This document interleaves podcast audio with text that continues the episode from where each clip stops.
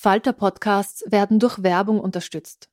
Das hilft bei der Finanzierung unseres journalistischen Angebots. Die Erderhitzung ist kein Gefühl, aber mit vielen Gefühlen verbunden. Sorgen etwa oder Angst. Eine Veranstaltung gegen diese Ohnmacht ist Tipping Time, eine Klimakonferenz der Zivilgesellschaft. Von 9.5. bis 11.5. findet Tipping Time in Kooperation von Globe Art, Solektiv und Tangente St. Pölten statt und lädt ein zu Diskurs, Diskussionen und Workshops mit namhaften Vortragenden wie Nikolai Schulz und Friederike Otto. Weitere Informationen finden Sie auf www.tangentesanktpölten.at. Millions of people have lost weight with personalized plans from Noom, like Evan, who can't stand salads and still lost 50 pounds. Salads generally for most people are the easy button, right? For me, that wasn't an option. I never really was a salad guy. That's just not who I am. But Noom worked for me. Get your personalized plan today at Noom.com. Real Noom user compensated to provide their story. In four weeks, the typical Noom user can expect to lose one to two pounds per week. Individual results may vary.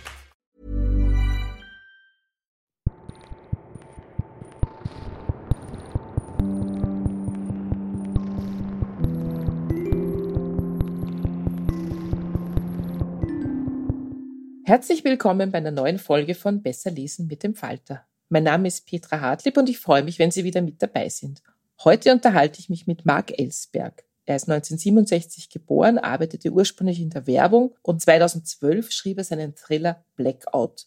Dieses Buch wurde ein riesiger Bestseller, über eine Million Mal verkauft, gerade wird es verfilmt und auch alle weiteren Bücher sind große, große Verkaufsschlager gewesen. Nun ist gerade sein neues Buch erschienen, der Fall des Präsidenten, ein Polit-Thriller, wo es um einen amerikanischen Ex-Präsidenten geht, der festgenommen wird. Ich freue mich auf das Gespräch. Ja, lieber Marc Ellsberg, soeben ist dein viertes Buch erschienen, Der Fall des Präsidenten. Ist das immer noch aufregend oder nützt sich das irgendwann ab? Das ist jedes Mal wieder aufregend. Das ist sogar schon das fünfte jetzt inzwischen. Aber es ist jedes Mal aufs Neue ähm, ganz furchtbar aufregend sogar. Das heißt Nervosität, wie es angenommen wird, ob es genauso verstanden wird, wie du es gemeint hast.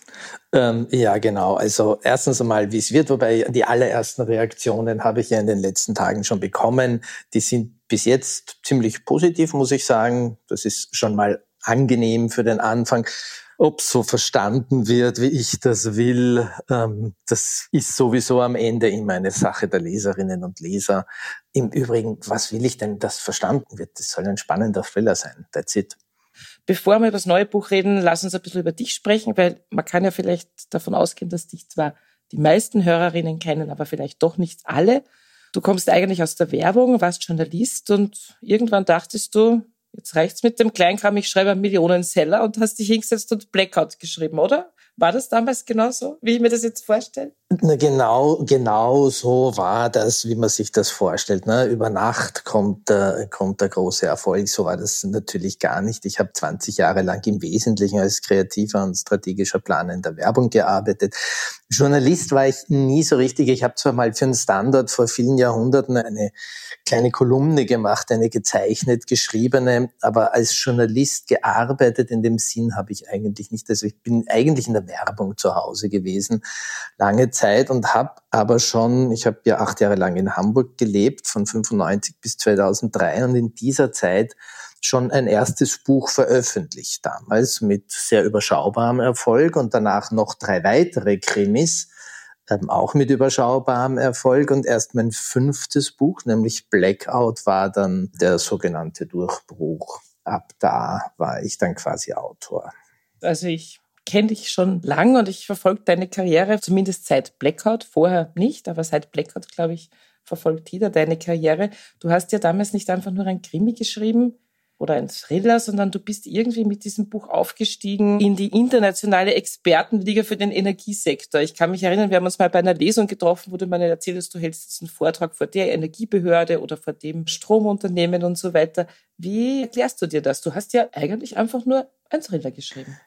Ja, ich habe einen Thriller geschrieben über, über etwas, was mich damals wahnsinnig interessiert hat. Eigentlich wollte ich einen weiteren Krimi schreiben und, und habe halt bei den Recherchen dazu etwas begriffen, was mich sehr fasziniert hat, wir nämlich die Struktur, die Struktur, wie wir unsere Welt organisieren, wie sie funktioniert, in den letzten 20, 30 Jahren massiv umgebaut haben. Das, was man Globalisierung nennt, Vernetzung, nicht nur das Internet, sondern so eine strukturelle Vernetzung, Just-in-Time-Lieferungen, Lieferketten, bla bla bla. Und darüber wollte ich dann eigentlich was schreiben. Und ähm, da wollte ich halt dann versuchen zu erklären, wie, wie diese Welt, die uns auf der einen Seite einen ungeheuren Wohlstand ermöglicht, funktioniert, beziehungsweise wie sie womöglich nicht mehr funktioniert. Weil so kann man nämlich erzählen, wie sie funktioniert, indem man plötzlich sie nicht mehr funktionieren lässt. Und dann habe ich mir überlegt, wie kann ich sie nicht funktionieren lassen?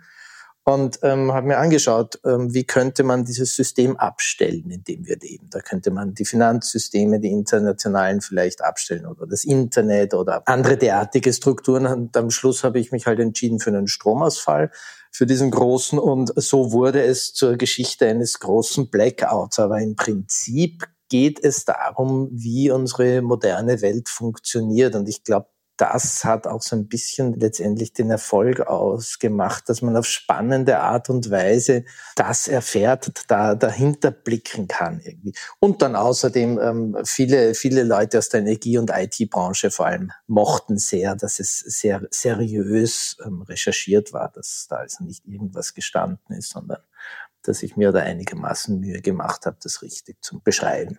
Seit Blackout hast du so ein bisschen den Ruf, dass du ein großartiger Wissenschafts-Thriller-Schreiber bist. Also es kam dann Zero, da geht es um die Überwachungsgesellschaft, Helix, da geht es im weitesten Sinn um die Gentechnik. Also jedes Buch ist so ein anderes, ganz hochkomplexes Thema, wo du jedes Mal ganz viel von neuem recherchieren musst. Warum tust du dir das an? Warum schreibst du nicht einfach einen Whodunit-Krimi, wo man einfach erfährt, wer hat wen umgebracht? Diese Krimis, die ich davor geschrieben habe, waren ja tendenziell so etwas.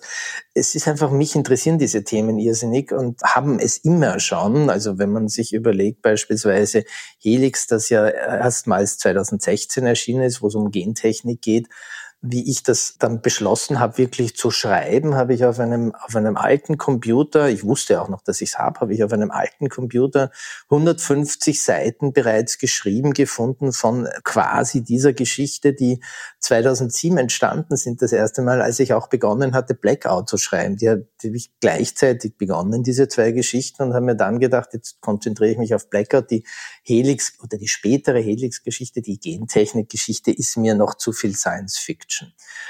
Daran sieht man, wie, wie lang ich mich mit diesen Themen schon beschäftigt habe und sie auch so weit recherchiert hatte bereits damals, um daraus einen Roman zu machen. Und das hat mich halt nicht losgelassen, speziell in diesem Fall Gentechnik. Und dann kamen ja in der Folge Entwicklungen wie CRISPR-Cas und andere ähm, gentechnologische Entdeckungen.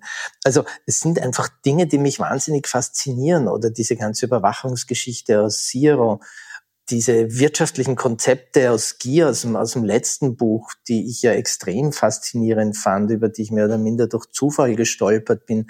Aber letztendlich wirtschaftliche Fragen haben mich, haben mich fasziniert, seit ich nach der Matura mal ein Jahr ja zuerst Wirtschaft studiert habe, bevor ich auf die ähm, Angewandte gewechselt bin. Also das sind meistens Dinge, ähm, die mich ewig lang beschäftigen, wo ich relativ viel weiß und dann halt nochmal in die Tiefe gehe. Letztendlich versuche ich mir wahrscheinlich das immer selber bis zu einem gewissen Grad zu erklären durch das Schreiben und scheinbar tue ich es so weit, so. Dass wir es dann auch verstehen. Dass es die Leserinnen und Leser auch ähm, lesen wollen und verstehen können. Ja, dein neues Buch ist jetzt kein Wissenschaftsthriller, sondern eigentlich ein klassischer Politthriller. Es geht um einen Ex-Präsidenten, der nicht Donald Trump heißt, aber seine Initialien beginnen auch mit DT, also dieser Douglas Turner. Der wird in Athen verhaftet. Also er ist auf einer Vortragsreise, wie man sich das halt so vorstellt, von den Ex-Präsidenten. Die müssen ja nachher noch sehr viel Geld verdienen, indem sie Vorträge halten. Und der ist in Athen und wird plötzlich festgesetzt dort. Wie ist dir die Idee dazu gekommen? Naja, also das war eigentlich relativ einfach. Irgendwann in den letzten vier Jahren speziell ist mein Bedürfnis ungeheuer gewachsen, einen US-Präsidenten einmal hinter Gitter zu sehen. Warum wohl? Warum wohl, ja. Ähm, und dem habe ich jetzt dann einfach mal nachgegeben. Die Figur ist eigentlich inspiriert natürlich durch die letzten drei Präsidenten, George W. Bush, Barack Obama und Donald Trump. Und optisch ähnelt er ja auch eher einem der ersten zwei, weil es ja letztendlich darum geht, was alle drei gemacht haben im sogenannten Krieg gegen den Terror. Und das ist auch eines dieser Themen, die mich, die mich schon seit ewig beschäftigen. Ich meine, ich bin ein 67er Jahrgang, ich bin aufgewachsen in einem, in, in, noch in einer Welt, wo, wo es in Wien eine Zeit lang ziemlich viel lateinamerikanische Flüchtlinge gab, weil, weil es dort von CIA und USA geförderte Militärputsche, Umstürze gab und so weiter. Und dann kam 9-11 und dieser sogenannte Krieg gegen den Terror. Also das ist ja etwas, was, was jeden politisch interessierten Menschen in Wahrheit seit Jahrzehnten beschäftigt, das Verhalten der USA, aber auch des gesamten Westens in der Welt. Und darüber wollte ich schon ganz lang mal schreiben. Und ähm, irgendwann habe ich mir gedacht, ja, warum jetzt eigentlich nicht mal auf diese Art und Weise? Ja, also das soll man vielleicht noch ganz kurz erzählen. Es ist nicht die griechische Gerichtsbarkeit, die ihn festsetzt, sondern die Griechen sind ein bisschen zum Handkuss gekommen. Die haben Pech gehabt, weil er halt zufällig gerade auf griechischem Boden war. Eigentlich geht der Haftbefehl vom ja vom internationalen Strafgerichtshof in Den Haag aus, ja. Die sozusagen Amtshilfe ansuchen, damit er festgesetzt wird. Die griechischen Gerichte müssen gar nicht darüber entscheiden. Sie müssen einfach nur prüfen, dass die vier Bedingungen für diese Verhaftung eingehalten worden sind. Also ob sie ihn wieder rauslassen oder nicht, ähm, das hängt jetzt vom griechischen Gericht ab, aber er wird nicht vor das griechische Gericht gestellt. Das ist eigentlich eine reine Formsache, was da passiert. Warum tut sich Griechenland aber in deinem Buch so wahnsinnig schwer damit? Können die die nicht einfach festsetzen und dann nach Den Haag ausliefern und fertig? Ja, theoretisch ist es ja so, dass dieser internationale Strafgerichtshof in Den Haag ja zwar von 124 Staaten der Welt unterstützt wird, ähm, die Unterzeichner des sogenannten römischen Statuts Ende der 90er Jahre haben ihn ja damit gegründet. Damals haben die USA übrigens ähm, mit unterschrieben, haben aber nach 9-11 ähm, zurückgezogen und auch nicht ratifiziert. Und dieser, dieser Strafgerichtshof hat quasi keine eigenen Möglichkeiten, hier ähm, jemanden zu verhaften. Er ist immer darauf angewiesen, dass das die Exekutive eines der Unterstützerländer tut. Und da tun sich nicht nur in meinem Buch die Griechen schwer, da tun sich auch in der Realität ganz viele Staaten schwer. Also man, man erlebt das immer wieder, dass selbst Leute, gegen die ein Haftbefehl vorliegt, des ICC, International Criminal Court, ähm, dass die nicht verhaftet werden. Ähm, die Fälle gibt's ja immer wieder, die können völlig unbeschwert reisen und dann sagt der Gerichtshof womöglich sogar, hey, der ist bei euch, bitte nehmt ihn fest und es, es geschieht nichts. Ne? Das sind letztendlich Machtfragen und so geht's natürlich auch den Griechen. Ich meine, bei mir im Buch ist es ja so, dass es letztendlich nicht einmal die griechische Regierung selbst ist, sondern eine Ministerin, die aus bestimmten Gründen es wagt, das zu tun und damit ja in Wahrheit nicht nur die Griechen, sondern die ganze EU in, in höchste Schwierigkeiten bringt, weil sie da hier den Ex-Präsidenten des wichtigsten Verbündeten plötzlich ins Gefängnis setzen.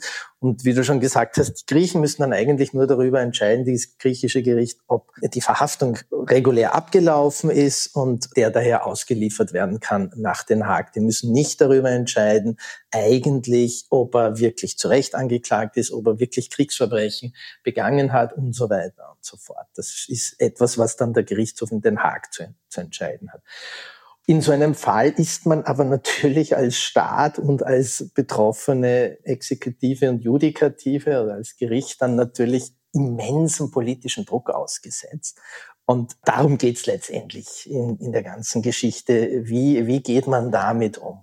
Ja, ich habe ein bisschen nachgelesen, dann über den Internationalen Strafgerichtshof. Das finde ich das toll an deinen Büchern. Die regen einen dann dazu an, mal Wikipedia anzuwerfen und zu schauen, was ist das eigentlich? Wo sitzen die überhaupt? Also du hast gesagt, die USA erkennen den nicht an. Da sind dann noch so Länder dabei wie China, Indien, Russland, Türkei und Israel. Das fand ich dann doch recht mhm. spannend. Nordkorea. Ja, genau.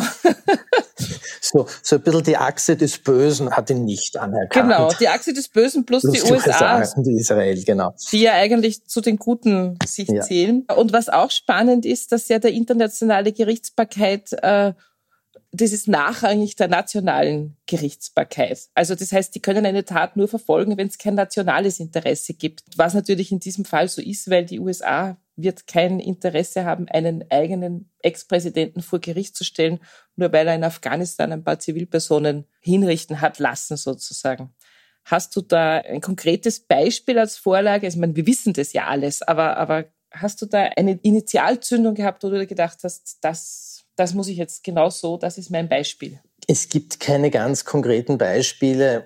Ich habe das ja auch äh, relativ hart lernen müssen, dass das gar nicht so einfach ist, dass man so einen Präsidenten wegen dieser Dinge anklagen kann. Und einen ganz konkreten Fall hatte ich da auch nicht. Also den gibt es in dieser Form, wäre er mir zumindest so, wie ich ihn im Buch beschreibe, nicht bekannt wäre so etwas bekannt, würde das auch ähm, medial bekannt sein und, und würde, würde es einen lauteren Aufschrei geben.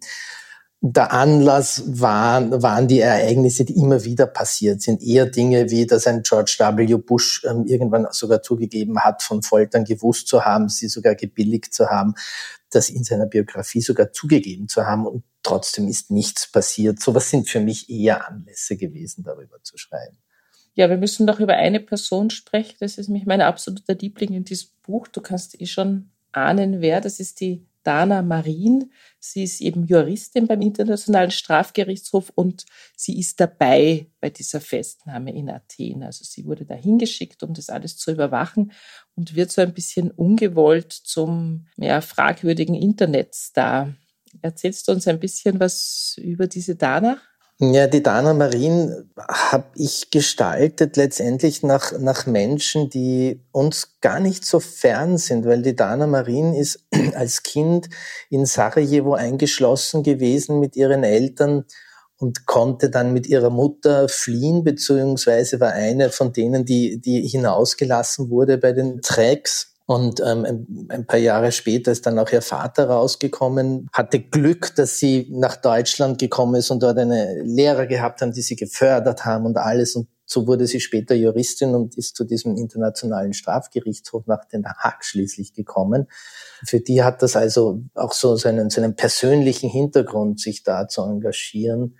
Und das fand ich deswegen spannend. Erstens, weil ich bei den Recherchen herausgefunden habe, dass Leute, die dort arbeiten, häufiger so einen Hintergrund haben, dass es also sozusagen persönliche, ich will nicht sagen Traumata, aber zum Teil Hintergründe einfach gibt, sich besonders für sowas zu engagieren. Und andererseits, weil das sehr nah auch an unserer österreichischen, deutschen Geschichte in Wahrheit, zumindest Menschen meines Alters haben das ja mitbekommen damals, den Jugoslawienkrieg, den Bosnienkrieg und, und all die Folgen, die damit verbunden waren. Und damit ist uns diese ganze Thematik auch plötzlich wesentlich näher noch, als wenn es einfach um Drohnenschläge in Afghanistan oder woanders geht, was so weit weg ist. Damals sind zum Teil Kampfflieger über die österreichische Grenze sogar geflogen, zwar nicht beim Bosnienkrieg, sondern ein bisschen vorher noch, aber ähm, das schafft eine engere Verbindung, kam mir vor, noch einmal zu der Geschichte und zur Thematik, wenn man, wenn man so eine Figur einführt. Ja, das Tolle an der Dana ist natürlich auch, dass du halt mit ihr eine Identifikationsfigur hast. Es gibt natürlich sehr viele Typen, meistens in diesem Buch, die sozusagen nichts mit meiner Welt zu tun haben. Diese auftrainierten Geheimdiensttypen, die da irgendwie versuchen, diesen Präsidenten wieder rauszukriegen. Aber die Dana ist halt einfach so, ja, relativ normal. Sie ist zwar einerseits eine total taffe Juristin, die will das unbedingt, dass der vor das Gericht kommt, aber gleichzeitig scheint ihr das auch alles immer wieder über den Kopf zu wachsen. Sie hat eben einen sehr persönlichen Zugang dazu. Und deswegen ist sie so ein Anker als Leserin, wo du dir denkst, ja, ich könnte jetzt auch da stehen eigentlich und meine Kreditkarten würden gesperrt werden und ich weiß nicht was, ich würde mich verfolgt fühlen. Also das ist so, die Normalität in dem Buch, finde ich. Das ist total angenehm. Gut, gut, ich glaube, so, so eine Figur hat man ja optimalerweise in einer Geschichte, damit man für die Leserinnen und Leser eben einen Anknüpfungspunkt hat, einen emotionalen. Ich meine, wem erzähle ich das? Du schreibst ja auch. Du weißt ja eh, eh wie das funktioniert. Ich weiß, wie es funktioniert, aber es funktioniert nicht bei allen Büchern. Also es ist so berührend auch, wie sie zum Beispiel beschreibt, warum sie diesen Job macht. Da gibt es eine Stelle, wo sie Krieg beschreibt, wo sie sagt, sagt, Krieg ist nicht eben das, wo schlimme Dinge passieren, sondern es sind immer Dinge, die von Menschen gemacht werden. Ja, natürlich, klar, ja. Na, das, also ich, ich, ich mag die Dana natürlich auch sehr gern. Klar, sonst würde man so eine Figur nicht machen und würde sie nicht zu seiner Hauptfigur machen. Auch in dieser Ambivalenz, in der sie da gefangen ist, ähm, mit ihrem Vater, der ihr ja relativ schnell gewisse Vorwürfe macht dafür, dass sie, dass sie diesen Ex-US-Präsidenten da hier verhaftet hat. Und man ihn auch irgendwie verstehen kann bis zu einem gewissen Grad. Also, das fand ich ja eine, eine der spannenden Geschichten bei diesem ganzen Themen, dass es hier ja auch kein Schwarz-Weiß gibt. Also dass wir ja wohl oder übel oder zum Glück auch hier wieder von ganz vielen Grauzonen äh, reden, die es hier zu behandeln gibt. Ich glaube, da, da muss man aufpassen, nämlich bei dem Thema, dass man nicht in diese Falle tappt. Da ist der böse US-Präsident und das sind die armen Opfer und so weiter und so fort. Ne? Eine weitere Figur, die auch so ein bisschen im Hintergrund erstmal ist, aber eigentlich sehr wichtig ist, ist ein sogenannter Whistleblower. Also das ist ja ein Wort, was jetzt gerade in den österreichischen Medien auch ganz aktuell immer wieder strapaziert wird, sage ich mal. Ein Whistleblower, da stellt man sich ja als Laie immer so einen altruistischen, total politischen Helden vor, der unbedingt was aufklären will. In diesem Fall ist das aber gar nicht so. Ich will jetzt nicht zu viel verraten natürlich, aber wie bist du denn auf diese Figur gekommen? Das hatte zum Teil dramaturgische Gründe, weil ich einen Weg finden musste, um das, was der Präsident getan hat, an das Gericht heranzubringen. Und das sind in solchen Fällen nun mal im Wesentlichen irgendwelche Insider oder in dem Fall halt jemand, der unglücklicherweise zufällig vor Ort war und Zeuge wurde und jetzt wie die Jungfrau zum Kind ähm, quasi zu seinem Wissen kommt und sich entscheiden muss. Aber ich fand bei der Beschäftigung mit dem, mit diesem Phänomen des, des Whistleblowers oder der Whistleblowerin ja das Faszinierende, wenn man sich anschaut, wer so die, die bekannteren Whistleblower auch, oder auch die weniger bekannten der letzten Jahre, Jahrzehnte sind, das sind ja genau fast nie diese ungeheuer politisch engagierten oder sonst was Leute, sondern sind fast immer ganz normale Menschen wie du und ich, bei denen ich mich dann eigentlich immer so ein, ein bisschen frage, wie machen die das? Was hat die getrieben, wissend, dass wenn du sowas machst, dein Leben vorbei ist, wie du es geliebt hast? Da gehört ungeheuer viel dazu, das zu machen, das zu wagen und dass, dass man eben dieses Bild, das, das du gerade beschrieben hast, von wegen ähm, der politisch engagierte Held, das sind diese Leute ja nicht. Das waren ganz normale Leute, bis sie plötzlich irgendwas entdeckt haben, bis sie dann irgendwann draufkommen sind oder entschlossen haben. Wahrscheinlich oft nach hartem Ringen mit sich selbst. Na gut, ähm, ich muss, ich muss das da rausbringen. Das hat mich wahnsinnig fasziniert, ähm, dass es hier eben nicht um irgendwelche Superhelden geht, sondern um ganz normale Menschen mit allen Konflikten, mit allen Zweifeln, die, die damit verbunden sind, so eine Entscheidung zu treffen. Ja, das ist lustig, weil ich habe mich das wirklich vorher nie gefragt. Also so diese Snowden und natürlich verfolgst du das in den Medien, aber ich glaube wirklich jetzt durch das, dass ich ein Buch gelesen habe, dass das eigentlich das realistischere Setting ist. Also ich habe mich auch beim Lesen so gefragt, was würde ich jetzt machen, wenn ich zufällig über sowas stolpern würde, wenn mir irgendjemand sowas zuschicken würde, was der das zufällig auf seinem Handy hat. Ja, was machen wir dann? Also wir können dann den Klenk anrufen, aber sonst. Ja, ja. In, in Österreich würde man das momentan tun. Ja, ich glaube, in Österreich ist es gerade so, dass sich wahrscheinlich gerade sehr viele Leute fragen, ob sie das jetzt tun sollen oder nicht, weil ich glaube, dass ganz viele Leute ganz viele Informationen über irgendwas haben, aber noch nicht mhm. genau wissen, was sie damit machen sollen. Aber gut, gut, es ist ein Ding, Informationen zu haben und, und ein anderes Ding auch wirklich Beweise zu haben, ne? weil es nützt natürlich nichts, über gewisse Dinge vielleicht von jemandem was gehört zu haben aber du kannst es nicht beweisen, weil dann, dann nützt das weder einem Journalisten noch einem Gericht oder sonst jemanden. Klar, gerade in Österreich, jeder weiß, wie gewisse Dinge laufen, aber beweise es. Ne? Das ist immer so, so die Krux bei der ganzen Geschichte. Und wenn du aber dann plötzlich in der Situation bist, wie, der, wie, wie, wie so ein Whistleblower, der wirklich die Beweise vorlegen kann, ob das jetzt Snowden, Manning, oder viele, viele andere waren. Ich meine, manche haben ja dann sogar Filme bekommen beispielsweise. Dann ist das noch einmal ein, ein, ein anderer Schnack, weil dann, dann musst du wirklich entscheiden, gebe ich es jetzt her oder nicht. Was, was ich ja auch so ärgerlich finde in der ganzen Thematik ist, dass wir nach außen offiziell immer hören, ja, wir brauchen Leute, die diese Dinge ans Licht bringen. Ja, bitte meldet das, ja, bitte macht es öffentlich. Und wir schaffen Anlaufstellen für sie bei äh, mhm. Behörden, in Unternehmen. Und es gibt Gesetze, die sie schützen sollen, diese Leute. Aber wehe, es macht wirklich einer oder eine, dann, dann sind sie dran. Ne? Dann werden volle Geschütze gegen sie aufgefahren. Stopp, dass jemand ist, der einen Dieselskandal aufklärt oder irgendwelche Bestechungen oder sonst was. Ne? Ja, mir geht's ja beim Lesen deiner Bücher eigentlich immer so, dass es immer so eine bestimmte Stelle gibt, wo ich mir denke, oh Gott, hoffentlich hat er sich das alles nur ausgedacht. Ich will nicht, dass das wahr ist. Ich, ich will, dass das einfach Fiction ist. Und gleichzeitig weiß ich aber, dass ganz viel von dem, was du da schreibst, auch wahr ist oder wahr sein könnte. Denkst du jetzt beim Schreiben auch manchmal so, dass das eigentlich alles zu viel wird? Die, die Grausigkeiten, die du sozusagen aufdeckst? Naja, ich decke ja nichts auf. Ich beschreibe ja nur, was man, wenn man, wenn man die Dinge rein recherchiert, zuhauf irgendwo finden kann. Also das ist ja dann eher die, die Frage der Fiktionalisierung des Ganzen, was dann auch immer ein bisschen ein schmaler Grad ist. Fand ich zum Beispiel äh, sehr interessant, habe ich einen interessanten Ausdruck gelernt, wie ich so Kriegsszenen beschrieben habe die im Buch da hier natürlich vorkommt, so Anschlagsszenen, ähm, Selbstmordanschläge, Drohnenschläge und so weiter.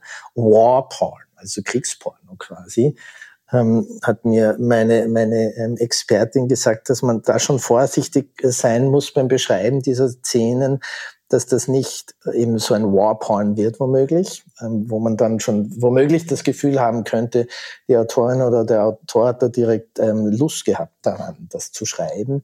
Also das ist dann immer eine schmale Gratwanderung. Ich persönlich denke mir, aber um auf die Frage direkt zurückzukommen, denke mir nicht, dass es zu viel ist, sondern es ist in dem Fall dann im Allgemeinen eher immer so die Herausforderung, wie schreibt man es so, dass es für, für die LeserInnen gleichzeitig involvierend wird, aber ihnen auch nicht womöglich zu viel wird und dass es vor allem glaubwürdig bleibt? Das ist, glaube ich, die größte Herausforderung eigentlich dabei, dass es glaubwürdig wird und bleibt. Hast du nicht Angst vor dem Geheimdienst, wenn du solche Geschichten schreibst? Ich habe mir vorgestellt, es wird auf Englisch übersetzt. Das ist ja nicht unwahrscheinlich, weil es werden ja Bücher von dir auf Englisch übersetzt. Und du gehst auf Lesereise in die USA. Fühlst du dich dann da sicher? Ja, wenn Sie mich einreisen lassen, dann werde ich mich auch für nichts fürchten. Es wird eher dann vielleicht das Ding sein, ob Sie mich einreisen lassen. Ähm, hat ja schon andere gegeben. Ähm, Ilja Treuernow zum Beispiel, den haben Sie irgendwann mal nicht einreisen lassen, oder? Ähm, Nein, habe ich eigentlich nicht, weil, wie gesagt, ich beschreibe ja nichts, was nicht eigentlich bekannt ist und dass man jetzt in einem Thriller natürlich einem Präsidenten eine gewisse Handlung unterschiebt sozusagen, die so nicht beweisbar ist natürlich, aber es ist ja Thriller, es ist Fiktion. Nein, habe hab, hab ich eigentlich nicht, aber gut, ich werde das bei meiner nächsten USA-Reise dann bemerken, sobald man wieder reisen darf. Ja, wir könnten darüber viele Sachen reden, zum Beispiel über, wie du dir die Verfilmung dieses Buches vorstellst. Ja, das sollte natürlich George Clooney machen oder Brad Pitt, aber ähm, das ist natürlich nicht einfach. Ja, so meine, meine Verfilmungen sind immer nicht ganz billig natürlich. Da explodiert immer eine ganze Menge. Alleine diese Drohnenverfolgung durch Athen, diese Autos, die da draufgehen, also das wird, glaube ich, aufwendig. Aber ich bin ganz zuversichtlich, dass das ein toller Filmstoff ist. Also kann mir gut vorstellen, wenn man irgendwann mal wieder ins Kino gehen kann, dass wir das dann sehen werden. Ja. Ja, wäre schön. Bevor Marc Ellsberg uns eine kurze Stelle aus dem Buch Der Fall des Präsidenten liest, hören wir noch ein paar Tipps aus der Falter-Redaktion. Ja, schönen guten Tag. Mein Name ist Klaus Nüchtern. Ich bin Literaturkritiker des Falter und habe Ihnen heute als Tipp ein Buch mitgebracht. Julian Barnes, Der Mann im roten Rock. Julian Barnes ist einer der großen äh, Erzähler Großbritanniens der Gegenwart, hat schon zahlreiche Erzählungen und Romane, Essays dergleichen verfasst. Äh, das hier halte ich für eines seiner allerbesten äh, Bücher. Es ist allerdings im Grunde genommen kein literarisches Werk, sondern eine historische Recherche. Der im Titel genannte Mann im roten Rock ist der Gynäkologe und Arzt Samuel Pozzi, ein französischer Arzt äh, mit schweizerisch-italienischen Wurzeln, der in einem sehr berühmten oder Gemälde von einem berühmten Porträtmaler dieser Zeit abgebildet wurde. Von dem geht äh, Barnes aus. Und er erstellt in der Folge so etwas wie das Panorama, fast schon ein Wimmelbild der Belle Epoque. Also es kommt alles, was in der Kultur Rang und Namen hat, äh, von Oscar Wilde und Sarah Bernard abwärts kommen dort vor. Es ist nicht nur sehr gebildet, es ist auch sehr süffig, weil die Leute haben äh, wahnsinnig viel geklatscht und äh, sich hauptsächlich duelliert. Wegen jeden nichtigsten Anlass hat man den anderen herausgefordert dieses Thema des Duells, des Attentats, auch die Affäre Dreyfus fällt in diesen Zeitraum, spielt eine große Rolle.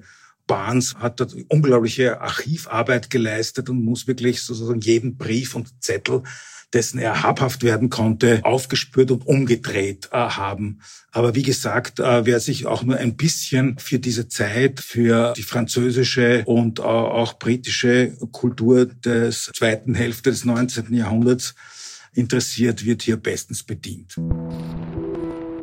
Und jetzt Marc Ellsberg. Er liest uns eine kurze Stelle aus Der Fall des Präsidenten.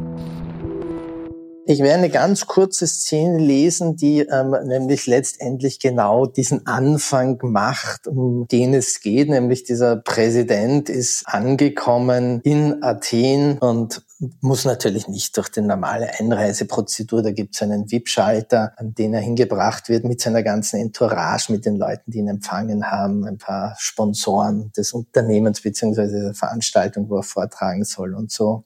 Da kommt er jetzt in diese Halle und niemand achtete auf die 16 Polizisten, die bis jetzt an den Wänden gewartet hatten und sich nun unauffällig der Gruppe näherten.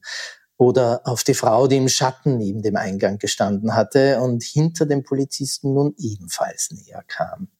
Sicherheit für einen so hochrangigen Gast wurde erwartet. Douglas Turner fragte jener Polizist, der dem Ex-Präsidenten direkt gegenüberstand, eine rhetorische Frage, wie Turner gleich feststellen sollte, als sein verdutztes Was soll von dem Uniformierten gegenüber in tadellosem Englisch unterbrochen wurde. Ich verhafte sie im Auftrag des Internationalen Strafgerichtshofs wegen Kriegsverbrechen. Ja, das war's auch schon wieder mit Besser lesen mit dem Falter für heute. Unser Gast war Marc Ellsberg. Wir hoffen, es hat Ihnen gefallen. Abonnieren und bewerten Sie uns bei Apple Podcast, bei Spotify oder in der Podcast-App Ihrer Wahl. Alle Informationen zu den einzelnen Büchern bekommen Sie auch auf falter.at slash Buchpodcast oder in den Show Notes zu jeder Episode. Alle zwei Wochen gibt es eine neue Folge. Bis zum nächsten Mal.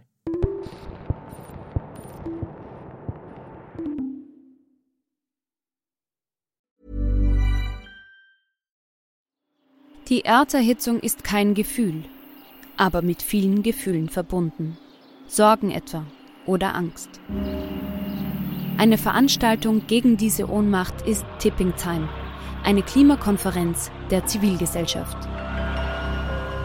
Von 9.5. bis 11.5. findet Tipping Time in Kooperation von Globe Art, Solektiv und Tangente St. Pölten statt und lädt ein zu Diskurs, Diskussionen und Workshops mit namhaften Vortragenden wie Nikolai Schulz und Friederike Otto. Weitere Informationen finden Sie auf www.tangentesanktpölten.at.